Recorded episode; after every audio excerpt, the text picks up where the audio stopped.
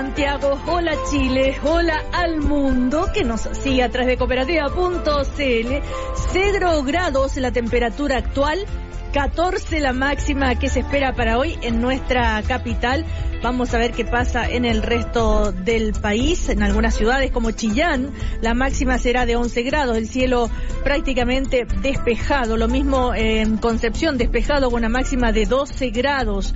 Valdivia, 11 grados la máxima. Iquique, nublado, incluso con eh, lluvia, igual que Arica, igual que Antofagasta, con máximas de 18, 17, 16 grados. Eh, Copiapó también lluvia, 15 grados la máxima. Bueno, eh, Talca, 10 grados la máxima, con poquito, poquito sol. Y Punta Arenas, poquitas nubes, con una máxima de 4 grados. ¿Tienen frío, señores? Estamos acá con eh, eh, David Morales, que es el secretario nacional de la Democracia Cristiana, Eugenio Guzmán, de... Eh, ¿Quién? ¿La temperatura? Ah, ya. Sí, sí. ¿Cómo, cómo Eugenio? No, no, no. no. Eh, que se para- dije la temperatura de... de Chillán. Ya la dije, pero Ah, no pero- quise detenerme ahí para que no te hagan bullying. Ah, ya, Eh, gracias, gracias, gracias, gracias. Nada más que había prometido, había prometido. Claro, No, por eso, no, por no eso. he prometido nada. No quiero que volvamos a hablar de ese tema porque ya... No he prometido nada. Eh, bueno, estamos también con Osvaldo Andrade, eh, expresidente del Partido Socialista. ¿Cómo está usted? Más bien, muchas Y gracias. Alberto Mayol, eh, integrante del Movimiento Democrático Popular, eh, sociólogo del Frente Amplio. ¿Qué tal? ¿Cómo estás? ¿Todo bien? Sí, todo bien. ¿Todo bien? Ya. Así que no tienen tanto frío hoy, bueno, No, que aquí ya. está bien, Es que aquí Ya. está muy bien. Afuera hace mucho frío. Sí. Además, la pasión del debate a uno. Eso, eso. Así que empiecen a, Osvaldo. empiecen a sacarse los abrigos porque esto va a estar bien, bien apasionado, me parece. Ah, sí. Así eh, comenzamos el primer café. El primer café en cooperativa. Presentan Red Salud, mejor salud para Chile. Parque Cousiño Macul, en la ciudad, otra vida. Boost Senior de Nestlé, nutrición activa para tu día a día. Estar de tu lado nos importa. WOM. Y Postgrados Universidad Alberto Hurtado. Un grado más de pensamiento. Don Osvaldo Andrade. Eh, sí, yo le pedí que me diera unos segunditos porque hace un par de programas atrás, a propósito de un comentario de la vocera en relación a- al presidente del Partido Socialista, yo acá hice un comentario vinculado con los sentimientos y, y con la ironía que me caracteriza. Yo entiendo que la ironía siempre provoca incomodidad, es el sentido de la ironía además, pero parece que en este caso fue un poquito más allá. La vocera me envió un, un- un WhatsApp diciéndome que había, se había sentido muy incómoda por esto, así que quería a través de estos medios darle una explicación, pedirle excusas si la afecté en demasía. Eh, pero bueno, era eso Ya. solamente. Bueno, ahí está hecha la, la, la aclaración. Yo creo Eh, que poca gente se eh, acordaba. o- eh, sí, Sí, hay que decir que nosotros fuimos testigos y no, no era una cosa muy... Fue una declaración de amor bien, bien. A ver, yo bien voy a aclarar. No voy a seamos no rigurosos. voy a hacer Bien no más comentarios. No, no haga más comentarios, porque- Tú no hagas ningún comentario. eh, No. rigurosos. Era porque la vocera dijo que le había desilusionado eh, el actuar de Álvaro Pero no me Elizalde. estimule para hablar de Eh, nuevo. no. Quédense ¿Está calladitos. Es para las auditoras y auditores que tal vez no escucharon ese día. Entonces, eh, que la palabra dijo este Osvaldo Andrade, que está enamorada entonces del, de, de Álvaro Elizalde y hizo esa ironía, en fin. Pero y la no- vocera... no siga, no Sí, siga. bueno. No, no, no, no Eh. Es tanta la gente ya. que escucha este programa. De hecho, a mí que- también, a mí también me llegaron comentarios y me reclamaron de no haberle parado los carros a don eh, ¿En serio? Osvaldo Ah, ¿en Andrade. Pero la- yo creo que la- hay, hay un, hay un, hay un, hay un puritanismo imperante un parando poco... los carros Andrade, pues, Ya, bueno. Sí, además, además hay que traer un, Yo le otro carro para parar el yo carro. Le recomiendo que no le haga caso a esa gente que le pidió. eh, Ya. Sanciones. Bueno, pasemos a otro Sanciones tema, pasemos a otro tema. Eh, es eh, impresionante hoy la declaración del trabajador de la planta de Esal que eh, cuenta y relata con eh, detalles, lujo y detalle, es en su declaración, ¿no es cierto?, ante la fiscalía, eh, hasta ante quienes están investigando lo que pasó y eh, te da cuenta de la precariedad, ¿verdad?, con que la que trabajaban, eh, que no contaban con luz, que con una linterna salió a revisar, él reconoce su error, eh, todo lo demás. Eh, que eh, lo más eh, increíble es eh, cuando cuenta que el estanque cuenta con un indicador de llenado que consta de una aguja, dice, la cual periódicamente presenta problemas en el marcaje, razón por la cual hay que golpearlo con una piedra para que muestre el nivel real, entre otras declaraciones. Y em, explica qué es lo que pasó con, con detalles, que él abrió las dos válvulas para del petróleo para cargar, ¿no es cierto?, el eh, generador de, de electricidad, pero eh, dijo ya, son 40 minutos, yo calculo, se fue y se le olvidó un poquito y se retrasó 20 minutos. Y él reconoce y bueno, y ahí eh, ese fue su error. Aunque se fue, pasó el turno, no se dieron cuenta y después se va enterando de todo esto. Pero lo interesante de la declaración del eh, trabajador de la planta ESAL es justamente lo que se le ha criticado tanto a la compañía, de parte de las autoridades incluso, ¿m? que eh, no da el ancho esta, esta compañía. Eh, Alberto Mayo. Sí, bueno, no, a ver, yo, yo creo que lo, lo, lo primero es que eh, la compañía, sin hacer una acusación, sí identificó siempre que había habido un, un error de un trabajador. Sí. Que más bien habla de la propia precariedad de la compañía, porque efectivamente en un proceso, en una ingeniería de proceso, la falla de una persona es un, es un elemento que es estándar. O sea, va a ocurrir en un X cantidad de tiempo eh, finito que alguien se equivoque y que se equivoque probablemente incluso gravemente. Para eso existen lo que se llaman procesos. O sea, eso es lo que distingue, digamos, un sistema moderno de un sistema arcaico. Que no dependen de que efectivamente una persona esté con el nivel de concentración que se requiere y ejerza las tareas que se requieren. Estamos hablando de una planta que eh, dificultades más, dificultades menos, eh, es, es tecnología de, eh, de hace más de 100 años. No estamos hablando de tecnología de punta, de altísima dificultad, que, la- que efectivamente requieren una, una, un conocimiento experto muy sofisticado. Lo que estamos hablando es un sistema eh, de filtros. Bueno, por tanto, eh, aquí hay una responsabilidad en todo el proceso de la, de, de la compañía, evidentemente. Y hoy día de lo que se está hablando es, me parece que ya es, es por primera vez, eh, se está hablando de lo, de lo que es lo correcto. Lo curioso, después uno podrá analizar que para otro tipo de casos y situaciones no se hable de esas, de esas cosas, pero se está hablando de lo correcto que tiene que ver con eh, el cuestionamiento a la, a la concesión misma en su totalidad. Pero hay, una, hay un elemento que no quiero dejar pasar que tiene que ver con la responsabilidad del gobierno. A mí lo que me parece insólito, más allá de que efectivamente tengamos eh, servicios básicos completamente privatizados, sin participación del Estado, en fin, es que en situaciones como esta, la versión oficial la tenga que dar la empresa. Yo creo que eso es inaceptable y ningún gobierno debe hacerlo. Este mismo presidente lo hizo muy bien en una situación crítica anteriormente, cuando intervino por completo la situación de los mineros, no permitió que fuera la empresa la que liderara el proceso de rescate de los mineros, y cuando llegó al final del, del proceso les pasó la cuenta. Me parece que ese mismo estándar se podría haber ocupado, que, us- que usó para una, para, digámoslo con todas sus letras, para una, para una minera mediana que no tiene grandes poderes políticos, ¿ya? no se usó lo mismo para eh, esta concesionaria y hoy día estamos estamos pagando todas las consecuencias de aquello porque esto es un, es un fallo que cuestiona el funcionamiento total de la institucionalidad respecto a los servicios básicos. Sí, eh, Osvaldo Andrade, ¿qué opina usted? Bueno, primero celebrar que llegó el agua, digamos, y, y- Por y- supuesto. y- y para la gente de Osorno, sin lugar a dudas, es lo más relevante. Aunque el alcalde dice que todavía no tienen total confianza las personas en to- para Y- tomar el y, agua. y en consecuencia, sin lugar a dudas, este es un proceso que no está terminado. Habrá que esperar que la cobertura sea completa, las 24 horas, etcétera, etcétera. Pero convengamos que ya Sí. lo que había señalado el presidente que iba a quedar resuelto el día martes terminó siendo resuelto el día domingo, varios días después. Yo quiero poner un punto de- en función de lo que viene. A mí lo que me preocupa es que mi impresión es que desde el punto de vista político técnico la alternativa de la caducidad de la concesión es, creo yo, inevitable. El, el- el daño que se ha ocasionado, la precariedad, los mismos datos que aparecen hoy día a propósito de las declaraciones.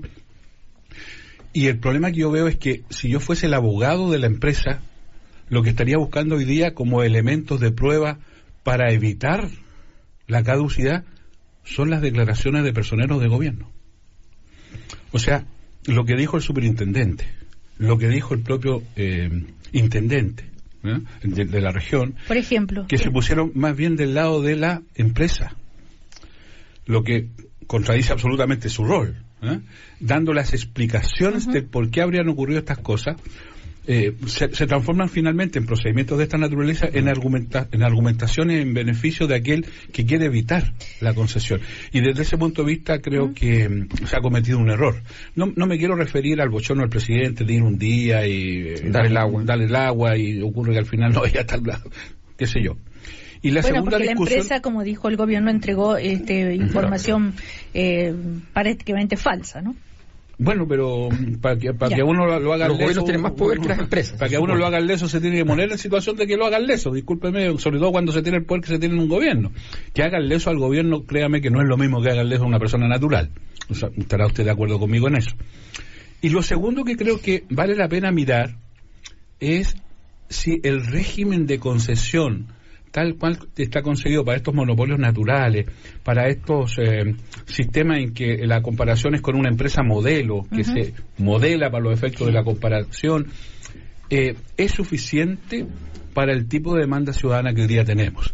Ya el tema no es solo dar agua, eh, una, sino que ya también entran en factores de calidad, etcétera, etcétera, en un país en que todavía tenemos déficit.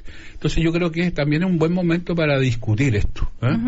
Yo le quiero contar, con esto termino, que alguna oportunidad en un empleo anterior eh, estuve en una empresa sanitaria y fíjese que esta empresa sanitaria, que era entonces una empresa pública, fue capaz de dar cobertura a una región que no tenía cobertura a las 24 horas del día, sin necesidad de recurrir a inversores privados.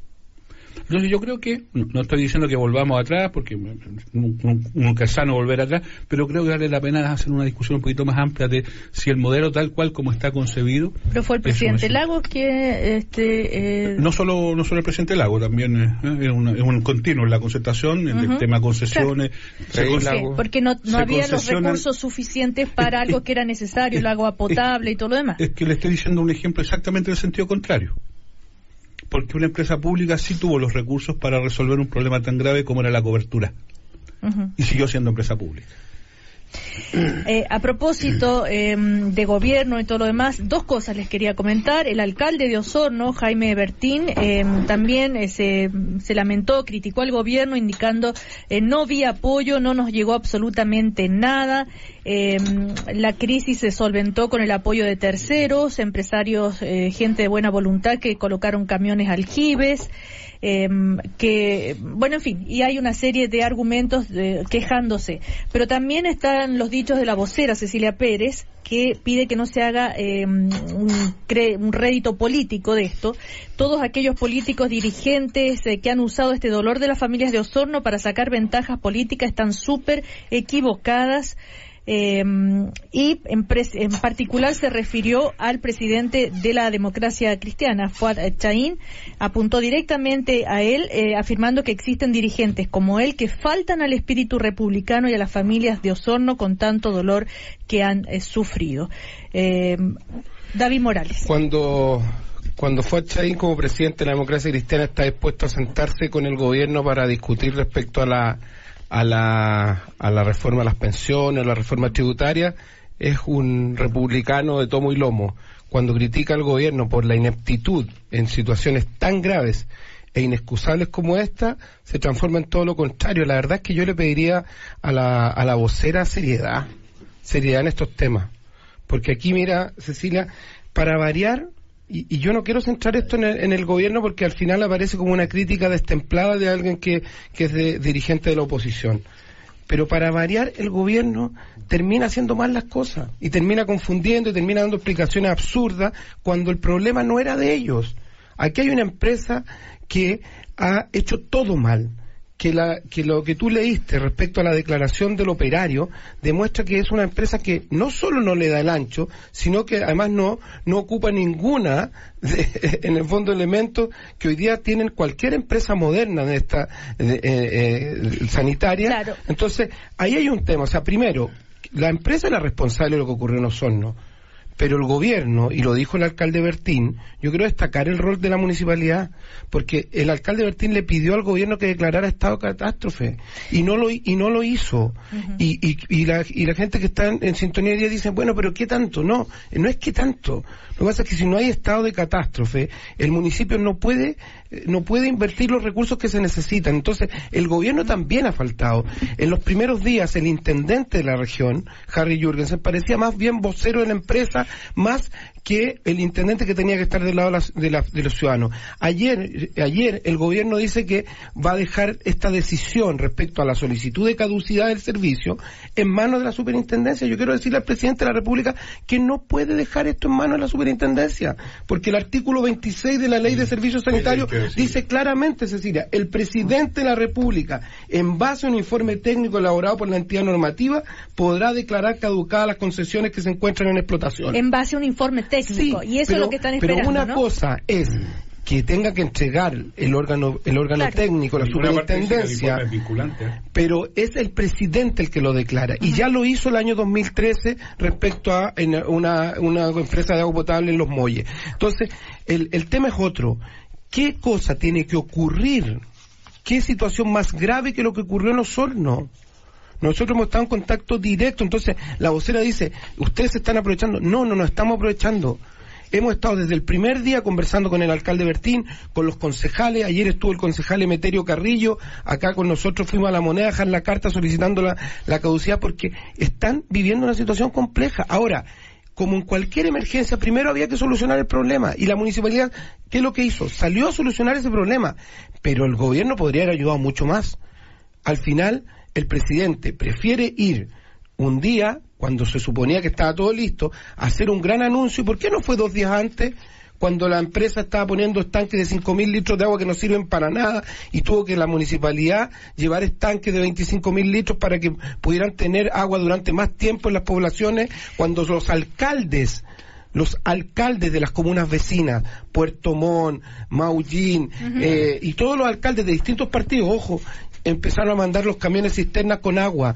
Entonces, si la reacción primero de la empresa, porque porque efectivamente no no no podemos negar que la primera responsabilidad es de la empresa avisó tarde, no tomó las medidas y después el gobierno cuando se le solicitó que reaccionara rápidamente para hacer las inversiones necesarias, no lo hizo, se demoró y después terminó yendo el presidente a hacer un anuncio que más encima, para mala suerte de él, terminó en definitiva en un anuncio que no sirvió para nada porque se demoraron seis días más en Ahora, recuperar el eh, agua en los hornos. Claro, pero el superintendente subrogante Jorge Rivas ya explicó ayer que eh, no es tan eh, llegar y hacer nomás esto de eh, caducar la concesión de agua potable. Caducar esa sanitaria significa pasar un periodo extenso en donde hay que buscar una nueva empresa que opere esto. Es imposible garantizar que va a haber una operación normal en ese periodo de transición. O sea, eh, Mm. en fin, O sea, pues, entonces, en base a la declaración Ya, del, del eh, superintendente, sí, última cosa, en, cas- en base a la declaración del superintendente, entonces, última, no se ¿eh? podría caducar ninguna concesión por mal funcionamiento. Si la ley contempla también un proceso de interregno, también lo contempla. Bueno, se está Lo- haciendo una investigación y a partir de esa investigación han dicho las autoridades se va a tomar las el medidas. superintendente claro. sigue poniéndose del lado de los de la empresa y no del lado de la ciudadanía. A ver, Eugenio Guzmán. Mira, yo no me sorprende el que aprovechando esta situación, ¿no es cierto?, se culpa al gobierno de todo tipo, de toda suerte de de, de, de, situa- de las situaciones que han, se han ocurrido aquí. Por ejemplo, si Piñera iba, ya obviamente qué está haciendo ahí, no, no resolvió ninguna cosa, en fin, está sacando provecho político. Si Piñera no hubiera ido, ¿cómo es posible que Piñera no hubiera ido, etcétera, etcétera? Ah, un poco el argumento a propósito de la crítica que se le hace a Fuachain, o sea, mm, palos porque va o porque no va, o porque hace una cosa o no otra. Eh, yo creo que aquí lo, lo importante es preguntarse, y ahí estoy concuerdo con Osvaldo, en el sentido que miremos adelante, bueno, ¿qué es lo que viene? Porque efectivamente yo creo que el tema es, bueno, cómo enfrentamos sistemas, eh, a ver, eh, la provisión de bienes públicos o monopolios naturales en este, en, en este caso, ya eh, con el actual sistema regulatorio, con el actual sistema de concesiones y ¿Y qué, aparte de eso, es lo que está detrás? Porque, a ver, a propósito de las declaraciones que tú mencionaste del trabajador, Sí. ¿ya? Aquí hay dos problemas. po. La falta de fiscalización por parte de las autoridades correspondientes, ¿ya? Y que no solamente ocurre en este caso, sino que ocurre en varios otros casos. No en varios, o sea, yo, o sea, quizás es una hipótesis, no, no, no tengo claridad, pero tengo la sospecha que si pasa en este sector no tendría por qué no ocurrir en otros sectores. Santiago tenemos, Ya. hemos tenido también momentos de Por, falta de agua. por eso mismo, o por ejemplo Ya. cuando se producen catástrofes en Copiapó, no sé si se acuerdan, en tiempo de la presidenta Bachelet y se desbordaban todas las cosas, entonces se decía, eh, se, habla- se hablaba del tema de agua lluvia, etcétera, etcétera. Entonces, está el tema del mm, mecanismo regulatorio y cómo o- opera este, o sea, frente a, a- si es a través de mm, la caducidad de, de la concesión o, o lo que fuere, multa, etcétera, y otra es los mecanismos de fiscalización permanente. Yo tengo la impresión que ese es el principal problema acá, porque cuando tú dices, mire, había un, un, est- un estanque entre medio de dos, un estanque de petróleo entre medio de dos estanques, que además había solo un generador, que había, eh, que, que no había luz. Bueno, ahí lo que está fallando es lo- todos los mecanismos que deberían de ser de mecanismos de control automático. pero- Entonces, pero, Eugenio- eso pensando a futuro yo creo que es lo que debemos. Es que, es que lo que pasa, Pues, este, disculpa, eh, Cecilia, lo que pasa y nos vamos a comerciales, por Ah, favor. perdona, es que lo que pasa es que hay, hay un asunto que a mí me, me preocupa. Nosotros tenemos un, un país que cuando viene el momento en que se calcula el precio de la licitación, ya aparece una fórmula financiera y unas perspectivas técnicas súper sofisticadas. ¿ya? Y se calcula un precio que misteriosamente siempre está entre los más altos de Latinoamérica. Cuando es uno de los países, Chile, por ejemplo, en este tema, que tiene más agua dulce en el mundo, no en América Latina, en el mundo. Y, ¿no? y- y de que tenemos niveles de Y- provisiones de los mejores de América Y, y tenemos una cordillera al lado, que era una cosa habitual.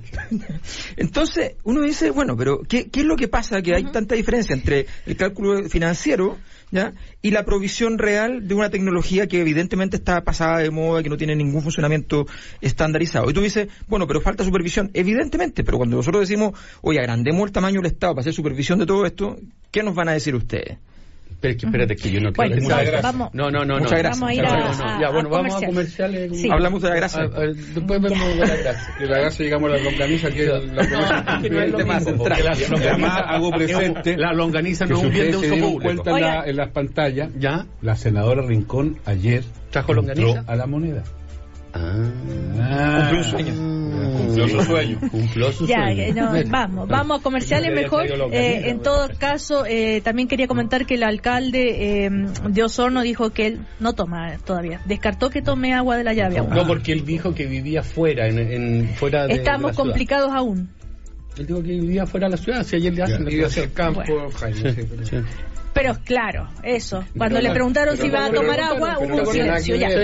Vamos, eh, a comerciales. ¿Qué, sabemos significa? alcalde, pero- pero bueno, ¿para qué? ¿Qué significa la inclusión en el espacio público? La doctora en sociología, Beatriz Revuelta, con, sostiene que más allá de una política hay que fomentar el cambio en las relaciones cotidianas en la escuela y en el mundo laboral. Su análisis está en la columna Políticas de Innovación y Gestión más allá del discurso, disponible en uahurtado.cl. Bienvenidos a Pensar Universidad Alberto Hurtado. Comerciales y luego seguimos entonces con Alberto Mayol, Osvaldo Andrade, Eugenio Guzmán y David Morales. Ya siguen las palabras que generan debate. El primer café. Segundo bloque, el primer café, Osvaldo Andrade, Alberto Mayol, David Morales y Eugenio eh, Guzmán.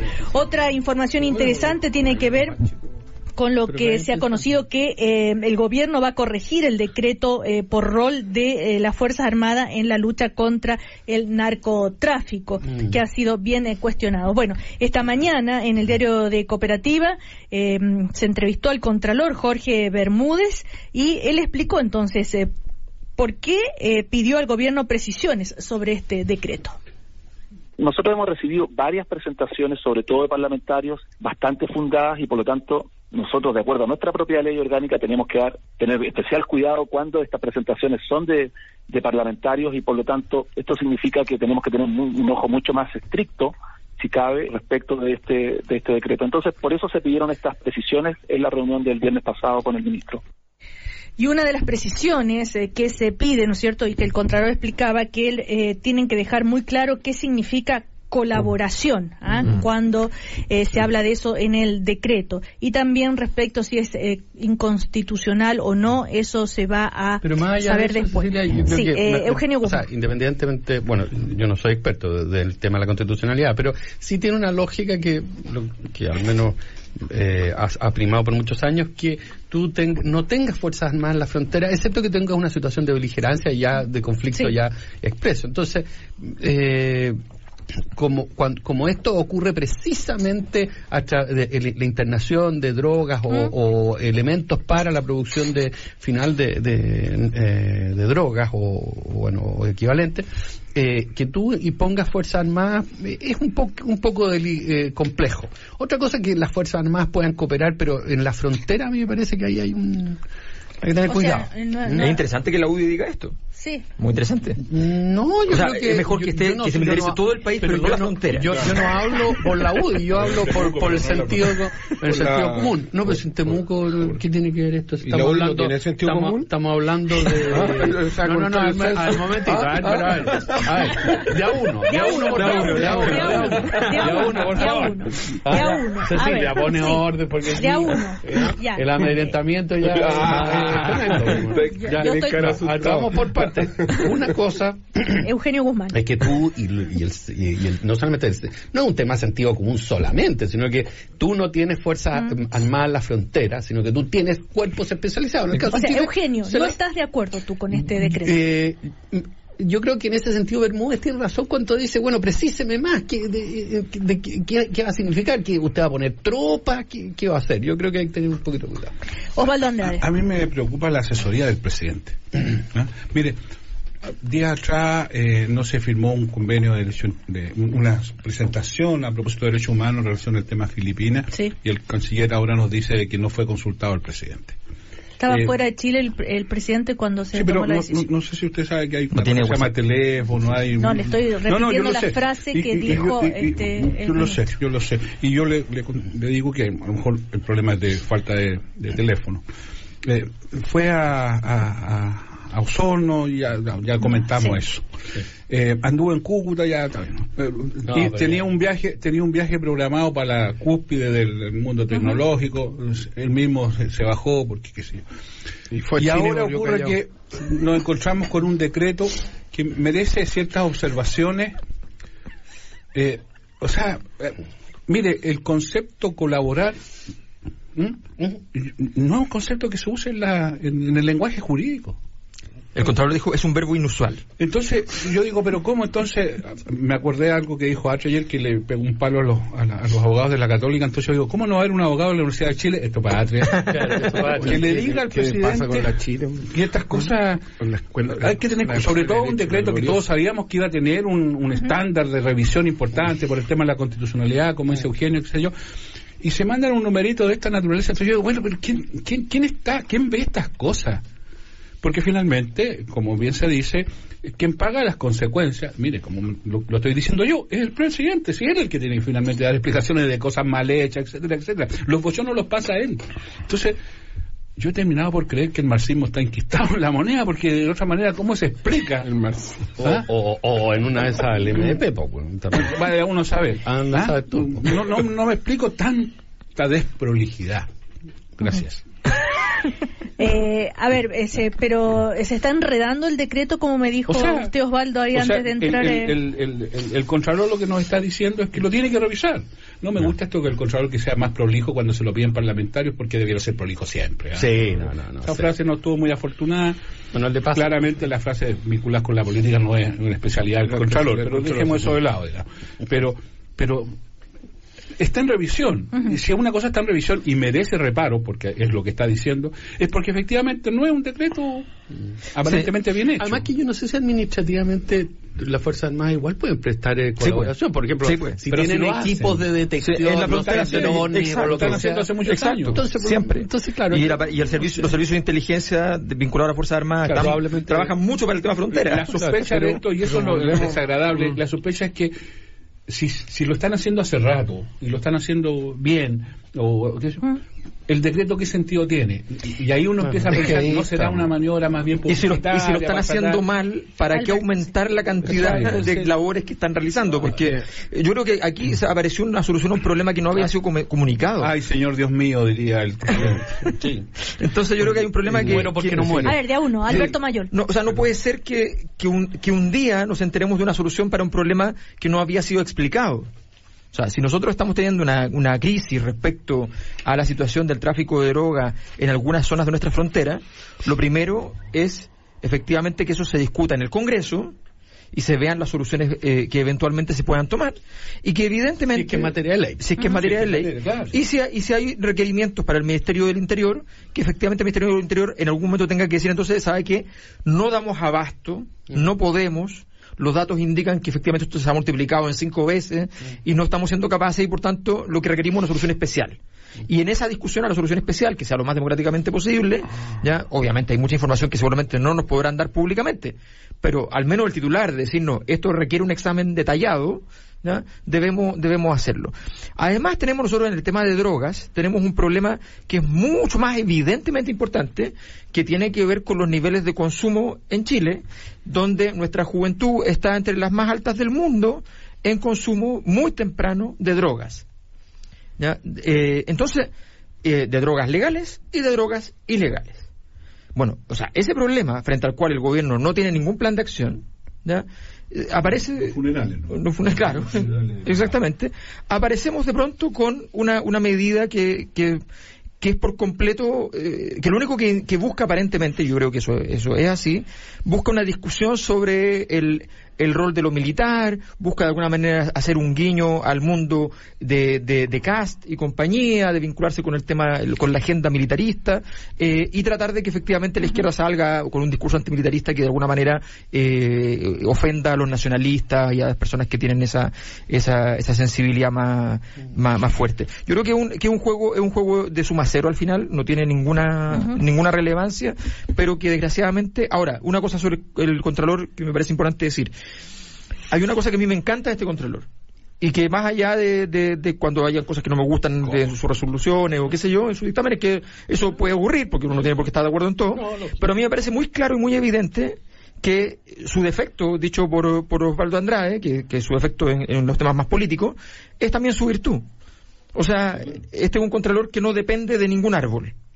Y eso a mí me parece formidable en una, en una república y un académico experto en derecho administrativo muy importante, todos sus artículos y qué sé yo son, son relevantes en esa área, por tanto me parece muy bien que, que su tarea siga cumpliéndose adecuadamente a pesar de las presiones políticas para sacarlo que han existido. Pero Ya. no la Sí, vi. yo la- A ver, eh, David Morales. Bueno, del, del Contralor Gracias a podemos, usted. podemos dedicar un programa a la- un programa en su del, Sí. de- yo yo mira sé que no es el tema pero del, del Contralor no que del Contralor podemos hablar un programa entero eh, No, ¿para qué? ¿Y de Contralorito? y, y de Y de la y del intercambio de funcionarios que sacan a un subsecretario del gobierno y lo mandan para tranquilo, tranquilo, Es que tranquilo. yo no sé si- yo no tengo claro si no hay ningún árbol al cual se arrime Bueno. Eh, Ya, más- sí, claro. parece otra cosa pero bueno, El- en el tema en el tema de, del- de este famoso decreto volvemos a lo mismo de siempre y, y uno termina Ya, la como- culpa al gobierno. no es que termina volviendo a los fenicios porque en definitiva es nuevamente la, la inoperancia del gobierno que, que, que en definitiva uno dice o es inoperancia o es otra cosa. Entonces, ya lo dijo Osvaldo pero pero en el fondo el presidente está nuevamente en el fondo dando una señal que es más bien comunicacional, o sea, ¿por qué empezamos a regular y lo anunciamos así con, con, con, con faramaya eh, algo que está establecido en la ley y que ya está operando? No se entiende, no se entiende. Y además, y además, después viene el contralor y te lo y te, y te señala que lo hiciste mal. Entonces, no se entiende, o sea, más bien parece una pirotecnia que, que una solución Cecilia. que una solución real. A ver. lo del paro de profesores que terminó. ¿ah? Sí, eh, terminó el paro de profesores. podríamos hablar con Eh, eh, ya, el... Porque, porque debía terminar hablando del árbol, y eso es lo que me preocupaba, del árbol que protege al Contralor. Y yo no, quería quería que habláramos de hablar de eso. Oiga, los eh. Está. es interesante las declaraciones del ex eh, director del Servicio de Impuestos Ah. Internos, Michel eh, Jorrat, que Jorrat. dijo dijo que no hay argumentos para una nueva reforma tributaria como la que lleva adelante el gobierno, considerando el aumento de 16% en la tributación según los datos de la Operación Renta 2019, la cual ascendió a 16.400 millones de dólares, en gran parte proveniente de las empresas. Le respondió el ministro de Hacienda, el ministro Larraín, sosteniendo que el grueso del aumento en la recaudación Tres cuartos del total vienen del crecimiento económico y del mejor precio del cobre. Sí, o sea, yo creo que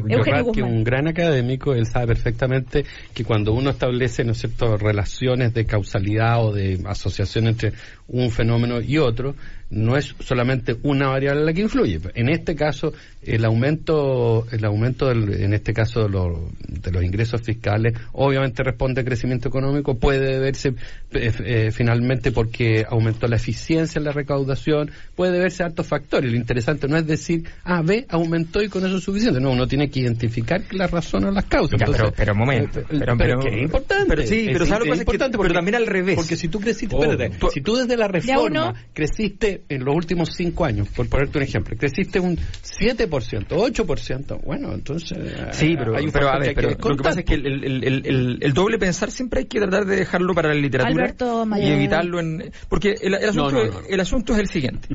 El, primero, lo que se ha dicho desde parte de la derecha sistemáticamente es que, de hecho, no, no hubo crecimiento económico prácticamente en estos años por culpa de Michelle Bachelet y su reforma. Hubo Por poco tan- crecimiento. Por tanto, decir que eventualmente podría el crecimiento estar explicando el hecho de que haya aumentado la recaudación sería una falacia de entrada. No, pues incluso, en 2018 hubo incluso, un crecimiento de cuatro, inclu- po. Ah, pero imagínate, con un Ya, 4%. sí, Cuatro, una cosa- pero es que acá, de, Sí. de- de los volúmenes Bueno. que estamos hablando Bueno, pero, pero, Claro. pero mira, pero lo que te quiero decir es lo siguiente.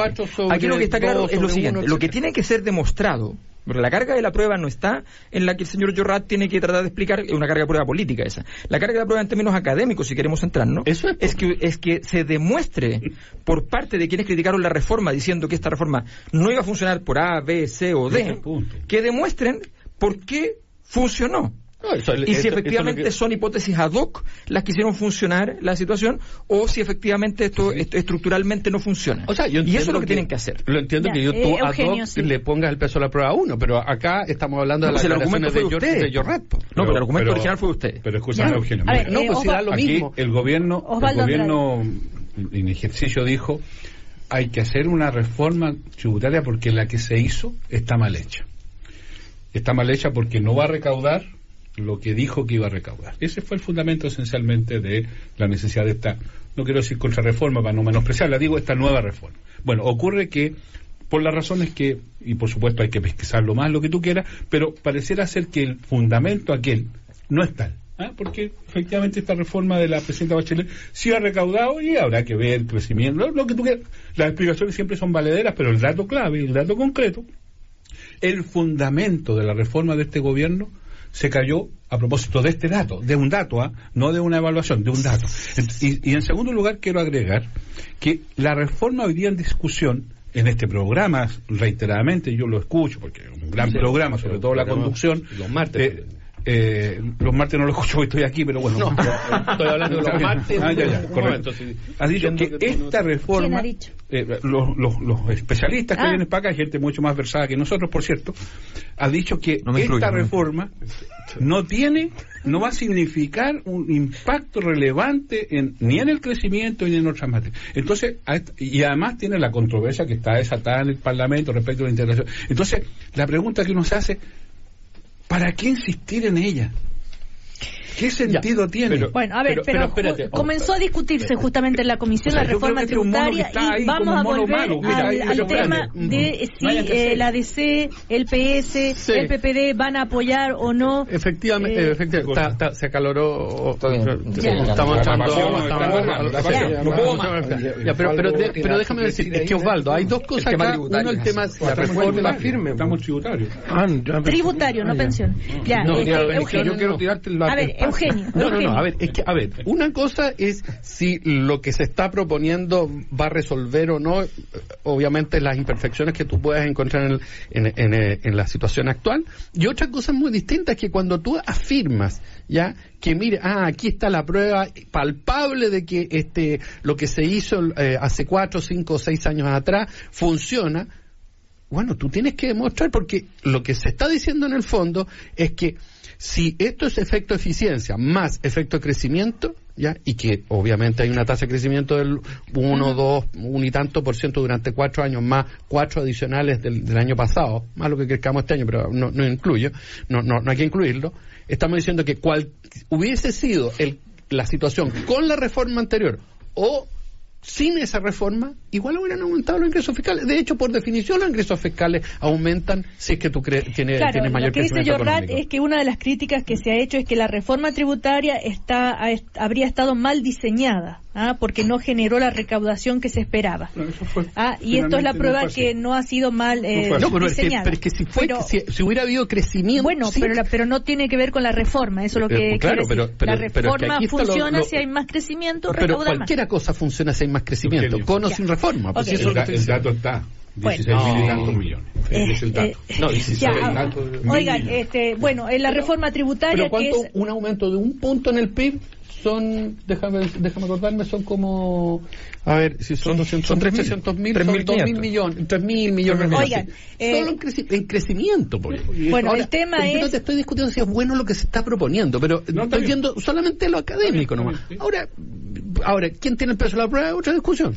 Bueno, el tema es que la, la comisión ya comenzó a discutir la, la reforma tributaria. Eh, el eh, diputado Lorenzini dijo que él propone llegar a un acuerdo intermedio y bajarle un punto los impuestos a las empresas en reforma tributaria. Este, se está buscando de nuevo este famoso acuerdo y este, van a eh, apelar seguramente a los votos de la democracia cristiana. A ver, espera, lo que, lo que dijo, a ver, espera, lo que, no, lo que dijo, Lore- yo hablé con el diputado Lorenzini, Ah. ¿ah? Ah, hablé por, el, por este tema porque me parece Le que llamé la atención.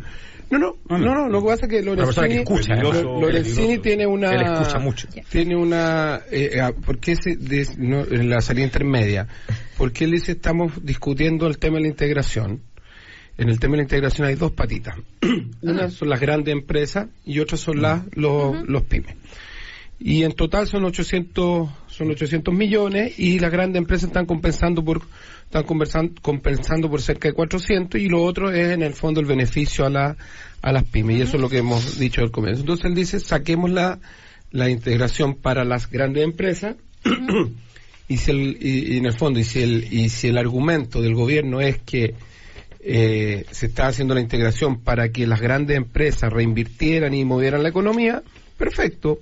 Eh, reconozcamos eso y bajémosles un punto y no dos a la que era lo que era la idea original del gobierno porque por qué ¿A las pymes? por qué apa- no a, la- a las grandes empresas. Y eso y esa es la salida intermedia para que con ese punto se haga la se haga la, la inversión para reactivar la economía. En el fondo eso es la, es la lógica de Lorenzini y la pone arriba de la mesa para que se para que se discuta. y no sigamos con el tema de que, que hay integración o no hay integración. Si el problema es la integración no hagamos integración para las grandes empresas y eh, bajémosle un punto y con eso se reactiva la economía de acuerdo a la lógica del, del gobierno. Y eso lo pone arriba de la mesa para discutir. Ahora eso no tiene acuerdo no, no, no tiene acuerdo al interior por lo menos nuestro de la, de la bancada Todavía. es una propuesta de él pero yo en el fondo como venía a este programa y me preparo Cecilia para Sí. venir igual que Osvaldo hablé con él para entender cuál era la lógica que había detrás y esa era la lógica Bueno, pero todavía no se sabe entonces cuál va a ser la decisión de O sea, eh, usted la lo único bancada de que la sabe la democracia lógica. cristiana. Pero no, lo que no, está no, claro. no, la- eso lo propuso, lo propuso Lo- Pablo. Sí. La- la- lo que nosotros estamos haciendo como partido es la posición en la que Yo hemos entiendo, estado. sí que la, la DC, su lógica es que no haya integración, Claro. a lo menos para las grandes empresas. No, la LDC está, no está por la integración para la grande empresa y por eso hemos dicho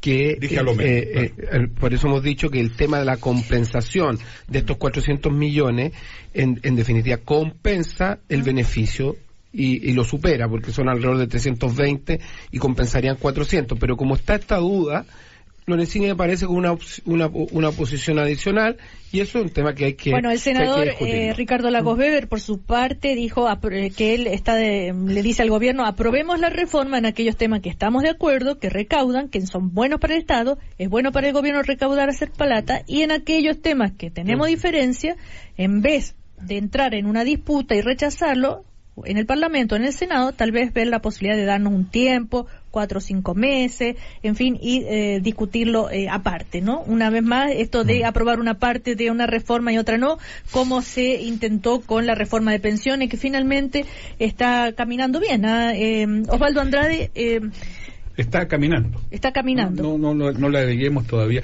Este es un mal proyecto. ¿ah? ¿Sabe por qué es un mal ¿Cuál? proyecto? El del gobierno. ¿Pero cuál En materia de pensiones. Pensiones. Pasamos a pensiones. sí. Pasamos a pensiones. Es un mal proyecto porque insiste en que la capitalización individual, o sea, el ahorro individual, va- es el factor decisivo eh, y único en materia de. de- de- Y entonces, de ¿por qué el. PS Pero- votó a favor? Permítame, con su permiso. Eh. Entonces, y además porque tiene dos problemas estructurales de los que no se hace cargo, y es que si ese es el concepto rector, eh, tenemos un problema y es que en Chile la gente gana muy poco y en consecuencia, sea cual sea el mecanismo, con el nivel de ingreso de los trabajadores es imposible ahorrar palas. Y lo segundo es que hay un problema objetivo de edad, que hay que hacerse cargo de una vez, eh, y en particular en el caso de las mujeres.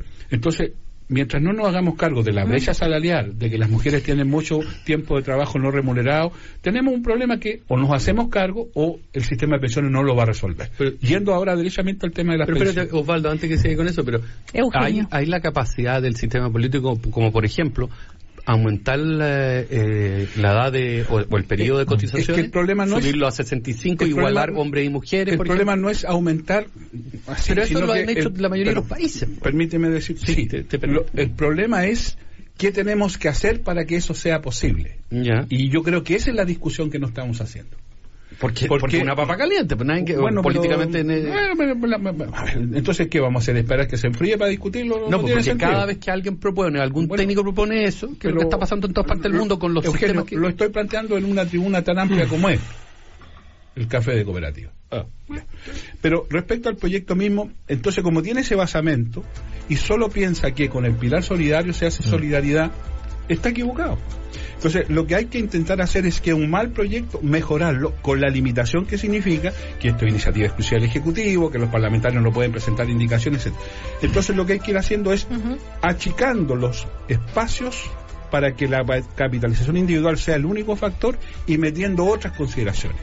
En ese sentido, incorporar un actor público hace sentido. Ahora, no es cualquier actor público, porque no se trata de una nueva FP estatal, se trata de un actor público que tenga administración de recursos, que tenga la capacidad de invertir, etcétera, etcétera, y que se haga cargo de la solidaridad. Para eso, también hay que discutir que el 4%, tal cual como está planteado, es insuficiente. Hay que ir al 18%. Bueno, pero usted que conversa tanto con el ministro del Trabajo. eh, ¿Por qué, por qué le- dice usted que yo converso Así he tanto leído por ahí. Ah, que es muy, que es muy ya, amigo, sí. se conocen desde la época que eran parlamentarios, en fin. Eh, Yo llamé al ministro, ah, como dijo David, yo llamé al ministro del Trabajo Sí, de sí. No, no, no, No, no, no, no, no. No, lo que yo digo es que ¿Y va- va a lograr esto- convencerlo o no? Este es un proceso Ya. por etapas.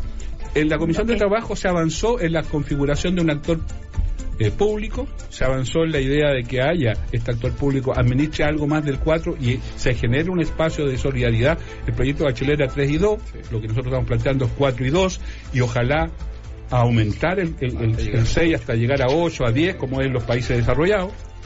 O sea, es un proceso que está en curso. ¿Sabes lo que, me, lo que quiero simplemente decir?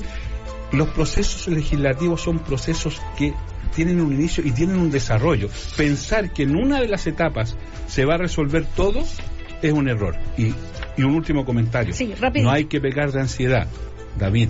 No hay que pecar de ansiedad. Anunciar acuerdos que todavía no están no, no existen. Pre- prefigurar, eh, lo único que hace es retrasar las cosas. Lo que está haciendo la DC en el sentido del actor público a mí me parece muy bien, porque está pagándonos una deuda. En el, ¿Cuánto gobierno de la, está? en el Vamos a gobierno de la pre- comerciales. en el gobierno de la presidenta Bachelet, termino con esta información, el, el proyecto de la presidenta Bachelet llevaba un actor público y lo perdimos por dos votos ya. que no estuvieron en la sala. Fueron dos votos de dos parlamentarios cristianos que se abstuvieron. Día- Proboste y Ricardo Rencón. Hoy día estamos poniéndonos al día en eso. Oye, Nos vamos a comerciales. sangre, Nos ¿no? vamos Sí. a comerciales. Seguimos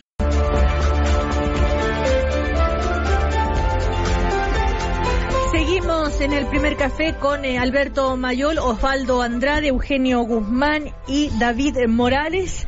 Eh, lo que ha pasado con el Partido Comunista, los dichos del alcalde Daniel Jadwe generaron todo un, tema ahí dentro del partido mismo, aparte de las críticas que eh, reciben desde los otros sectores eh, de, eh, de la política. Pero hoy la diputada Camila Vallejo dijo que la alta comisionada detecta hechos que son constitutivos de violación a los derechos humanos, sea uno, dos o tres, son hechos graves, no son aceptables en este tema. tema, nosotros tenemos enfoques y matices distintos, dijo ella, respecto a este eh, Em, a ver, eh, David Morales.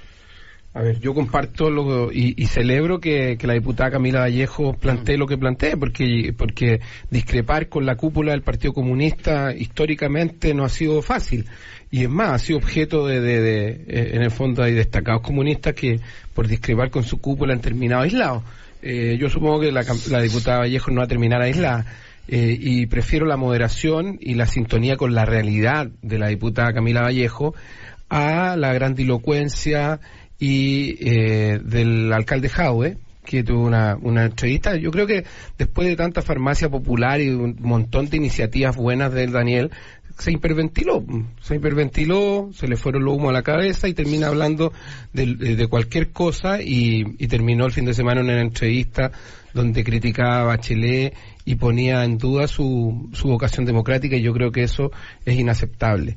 Eh, es inaceptable y, y, que, y que hoy día aparezca esta nota en un diario de la diputada Vallejo retomando la, la prudencia y el sentido común creo que es para celebrar. Claro, ella ya había dicho que el informe era lapidario, en fin, y otros eh, eh, representantes del Partido Comunista, como la ex ministra Pascual, cuando se le consultó sobre esto, dijeron la postura del Partido Comunista ya ha sido dada a conocer en ese en ese comunicado, en fin donde un comunicado decía que era incompleto tal vez el informe, pero respecto eh, a Bachelet, la diputada Carmen Hertz también dijo que se confunden, Bachelet no tiene nada que ver con ese intento de golpe eh, este, a, a Chávez, bueno, en fin.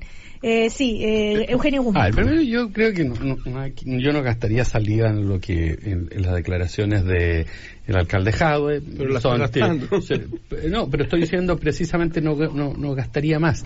Y, y, la razón, para que quede claro, es porque evidentemente responden, mm, no sé qué lógica, pero eh, o pueden ser un exabrupto o finalmente no, no tiene mucho destino. Ahora, respecto de, y ahí yo no estoy de acuerdo contigo, David, en el sentido de que eh, haya, por parte del Partido Comunista, haya discrepancia, por más que se diga, porque precisamente se ha dicho claramente que no, no se han desdicho de ningún, de la declaración misma que, que, ¿qué, pasó, David? No, no, no, ¿qué? No, no, eh, sigamos. sigamos. Sigamos, sigamos, sigamos, No, porque me distrajo. Sigamos, sigamos. Me distrajo, no, no. Eugenio, siga. No festine, por favor. Eh, eh porque eh, finalmente la, el Partido Comunista, como dice Pascual, ¿no es cierto?, claramente tiene una postura. ¿ya? y respecto de esa postura, Camila Vallejos no ha dicho que está en contra de esa postura sino que dijo, simplemente ratificó algo relativo al informe y punto. ¿Ya? Pero no, no hay un, no hay, no, hay una precisamente impostura, una posición crítica a lo que se ha, a lo que ha sido, ¿no es cierto?, esa declaración pública que se hizo ya hace más de una semana.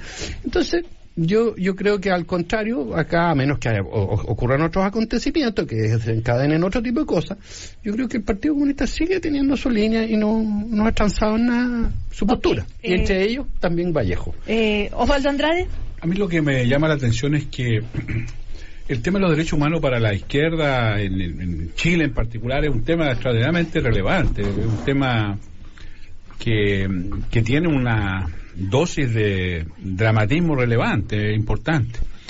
Y, y, a mí me preocupa que coincida finalmente eh, como argumentación de fondo el Partido Comunista con la derecha chilena, en el sentido que parece ser que el contexto justificaría ciertas cosas eh, acuérdense la argumentación de la derecha en ese sentido, ya no voy a hablar en Chile, y eh, parecía ser que en Venezuela el, el bloqueo, etcétera, justificaría la existencia de un régimen dictatorial que viola sistemáticamente los derechos humanos. Y yo creo que esa como línea argumental es el problema de fondo. Al margen, a defender a todo esto, al margen, espérate un poquito, voy para allá. y de hecho me va a escuchar. Eh, y, y, de ese punto de vista encuentro que hay una cuestión bien compleja, bien jodida, al margen de los matices que puedan haber. ¿Ah? Porque, porque ese es el punto. Y, desde ese punto de vista, yo le pediría a mi partido eh, también algo. Porque Maduro ha intentado en reiteradas ocasiones, esto no es la primera vez que lo digo, eh, ha intentado asimilar su condición con la de Allende, y eso es inaceptable. Y yo le pediría al partido que en donde está una senadora que es hija del presidente Allende, una diputada que es nieta del presidente Allende, que saliéramos fuertemente a, contra- a controvertir esa, esa idea. Porque, mire, el régimen de Venezuela le ha hecho mal a la izquierda en América Latina y particularmente a nosotros. Acuérdese que la línea argumental de la derecha en la última elección fue el tema del Chilezuela, etcétera. Entonces tenemos que hacernos cargo de eso. Y, y hacernos cargo significa también eh, retomar eh, eh, una defensa de, de nuestros líderes y, qué sé yo, y Allende, digámoslo, un referente.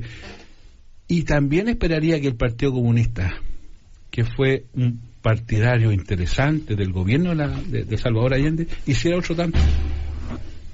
Porque yo no sé si el Partido Comunista entiende que Maduro es posible asimilarlo con la figura de Salvador Allende. Sería bueno saberlo. Pero mi reclamo es al PS. Osvaldo Andrade que reclama a su propio partido. ¿ah? Eh, ap- apoyando esta tribuna que usted me brinda. Pues. Este, Los, sí. los ciudadanos sí. de a pie no tenemos otra alternativa. Claro. Eh, Sí. Alberto Mayol. Yo, además de suscribir al, al 100% lo que acaba de decir Osvaldo Andrade, eh, eh, quiero, eh, y, y luego de volver a, señalar de que el problema de la, de, de- de la discusión, eh, a mí lo que me complica de la discusión que hay respecto a Venezuela en Chile, tiene que ver con que la misma derecha, que hace nada fue al funeral de Pinochet, ya eh, está eh, blandiendo las banderas de derechos humanos mientras se niega a establecer una, una investigación en el caso de Filipinas. Eh, y al funeral de Chávez también, efectivamente, efectivamente. Eh, y que de hecho eh, con Chávez y Raúl Castro, el presidente Piñera, el 2011 hicieron Igual. la, hicieron la CELAC y en fin. Entonces, la verdad es que es, es bien es bien curioso eh, esta, este doble este doble discurso. Eh, pero voy a decir una cosa que yo sé que, que no tiene nada que ver, pero que no quiero dejar pasar. Desde que llegamos hasta ahora, eh, el Canal 13 está transmitiendo la inauguración del Museo de Cera. ¿Ya? Más allá de que hayan políticos además filmados permanentemente en el proceso de inauguración de- del Museo de Cera, eh, a mí lo que me parece terrible es que nunca he visto, de, por ejemplo en este momento en el Palacio de la Moneda, Centro Cultural, hay una exposición espectacular, importantísima históricamente, una de las mejores que ha habido en Chile en muchos años, de Turner, que es uno de los precursores del impresionismo, pero desde Inglaterra. Espectacular. No, no he visto que vayan a la inauguración de la, de la exposición allí. No he visto que vayan al Museo de Bellas Artes donde hay una exposición espectacular sobre arte latinoamericano hecho por mujeres. Me parece insólito, me parece insólito ¿ya? que este museo, que, que no, no califica para, para museo más allá porque las cosas están quietas, ¿ya? Eh, sea objeto de tal, de tal preocupación. Bueno, a ver, eh, Alberto Mayol, te- solo para aportar que fue inaugurado por Tonka Tomisic, que es la eh, conductora Ah, del muy matinal bien, muy del bien. Bienvenido. la integración vertical la cuestionamos en todas las dimensiones. eh, por, por eso es que se están eh, eh, eh, Sí, ocupando toda, de esto. toda la mañana. ¿eh? Toda la mañana. Toda la mañana. yo les digo que si están toda Chile- la mañana es porque da rating. En, Chile pasan, sí, pero en Chile pasan más Ya. cosas en la mañana. Bueno, eh, Yo le puedo nombrar algunas nóminas de huelgas hoy día que están. ¿cuáles? ¿Eh? Pero dejémoslo ahí nomás. porque No, no, quiero, ya, no diga- quiero echarlas a perder. Pero Hable que- de las huelgas. Bueno, Pero bueno. ¿Qué, qué quería hablar usted? No, no, no, te digo que en Chile pasan más cosas. Y él dice que que en Chile hay huelgas vigentes. Bueno, No pero sé a ver, a- a- convengamos que los, mati- atención. los matinales Ya. también tienen un público bien específico y obviamente cosas como Bueno, esta. eh, cosa, pero otra no cosa- decir. La oferta crea su propia demanda. Que haya más museos Sí, pero eh, no es otro tema me que preocupa tiene, otro, sí, Morales. político de, esa situación, pero otro día lo hablamos porque si no... Pero dígalo, tengo que- que quería decir Para que no diga que hay censura, dígalo, No, no, dígalo. yo dígalo. creo que, que, que Pancho Vidal hace Pero no te dejes rato- llevar por las A ver, provocaciones. David Morales. Entonces no digo nada, David Morales, David Morales, acá la que decide soy yo. Ah, Ah, Ella ya le dio permiso. No, no, yo creo que, que, Pancho Vidal hace rato que está haciendo funcional a la estrategia de posicionamiento en la y eso me preocupa. Mira. porque además Ah, es vicepresidente mira. de un partido oposición. Vidal es vicepresidente del PPD. Y, y, con, y con tanta exposición pública con Lavín, lo único que está haciendo es blanquear a Lavín. Y eso me preocupa políticamente. ¿O hacerle contrapeso? Pero por favor, si Lavín va a ser candidato presidencial y hasta donde yo sé, Pancho Vidal no es candidato a nada. O sea, O bueno, a concejal, depende, pues, podría Claro. ser candidato. Claro, a ver, pero, pero, pero no Joaquín sé. Lavín ha A dicho que va a volver a postularse para alcalde. Sí, pero yo creo que sí. O podría que ser además postularse que a incluso, gobernador. que incluso en, en el fondo para ser para, ser igualitario, como es en esta radio, por ejemplo, en que Ajá. hay de, habemos de todos lados, debería estar Lavín con un candidato presidencial de la oposición toda la semana en Pero- la televisión. pero no no, no Pancho. Vidal, que no es candidato presidencial. Oiga, pero, pero, no- espérate, pero, Nómbreme espérate, un candidato o candidata de la oposición. Beatriz, entró- la moneda. Entró a la moneda. A ver, mi no, no, candidata, no- no hablen, en serio. Rincón. Pero ya es candidata. Es precandidata del partido precandidata. Yo pensé que era. No, no, Jimena Rincón dijo en una entrevista y, no, creo que, pero fue- ella. ¿Ah? Pero fue ella. Pero el partido la, apoya. Pero, mira, nosotros vamos a dejar que los pero, liderazgos David, y, florezcan y. Jimena, Una y consulta. Jimena Rincón es, una, es un activo de la democracia ser cristiana. candidato en Las Sí. Condes para Sí, concejal, eh, por eh, alcalde en el futuro. Tal vez eh, eh, enyuntarte, perdóname la expresión, Sí, sí, con, con la, con alcalde. Lavín pudiera ser una buena idea. Sí, una buena idea. El problema, Te Osvaldo, pregunto, sí, te pregunto. yo creo que Desde sí. O sea, desde el punto de vista del posicionamiento público de uno, sí. Lo que yo digo es otra cosa. Lavín es, ¿Y le el- molesta es- Lavín es candidato, PPD? no, Lavín es candidato presidencial y, y Vidal no es candidato presidencial. Pero Entonces no ser en candidato de otra cosa, condiciones. pues. Ya, pero, Bueno. pero es otra cosa. Eh, No me hagan hablar. Oye, eh, Sí, Cecilia, eh, yo eh, Pero espérate, eh, nos un quedan minutos. que hay una candidata que está Eugenio. apoyada por el partido ya no, no, claramente. no solo por el partido, sí. Mira, Ah, por sí, el país, dice. Pero mira, Jimena Rincón ha manifestado su disponibilidad y nosotros celebramos Bien, eso. bien. Si mañana Carolina Goch, Francisco Buenchumilla, También. Yasna Proboste plantean, Yasna nosotros Proboste vamos a estar, la que nos vamos a estar, la- vamos a estar contentos de que hayan que hayan disposición de muchos de nuestros liderazgos. Hoy día la única que lo ha manifestado es Jimena Rincón y nosotros desde la directiva del partido celebramos que haya alguien que esté disponible. Está bien. Eso. eh, Y es una muy buena candidata además. Bueno, no, Sí. pero es que ahí usted le agrega otro elemento. Acuérdense que ahí está hablando Eugenio. como secretario Pero, general, pero, sí, como pero candidato. bueno. se está cuadrando. Ahí está está cuadrando, entonces está generando cierta asimetría con otros candidatos. ¿Usted la acompañó al ingreso a la moneda ayer? Yo ayer estuve con ¿Ve ella en la moneda. Ah, y con- con ah, y con el concejal Emeterio Carrillo de ¿y que a qué Osorno, fueron a la moneda? con el diputado. Asensio y la diputada Joana Pérez. Fuimos a, no es que esto es muy serio. fuimos a solicitarle al presidente de la República que minuta.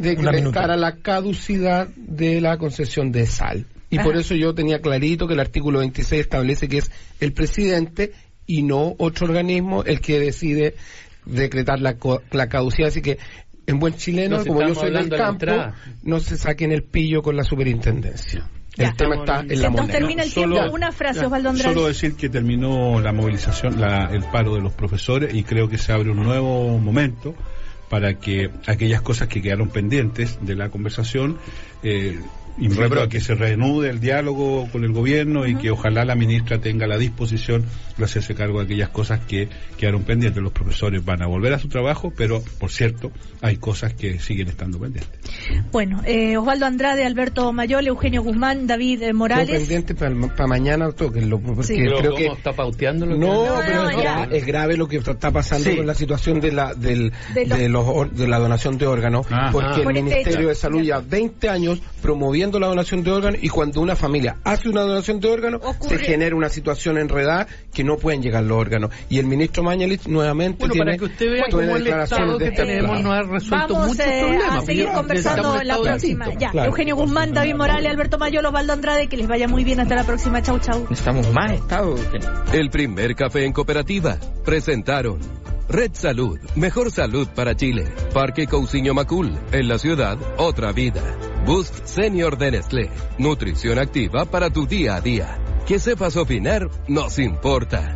WOM y Postgrados Universidad Alberto Hurtado, un grado más de pensamiento.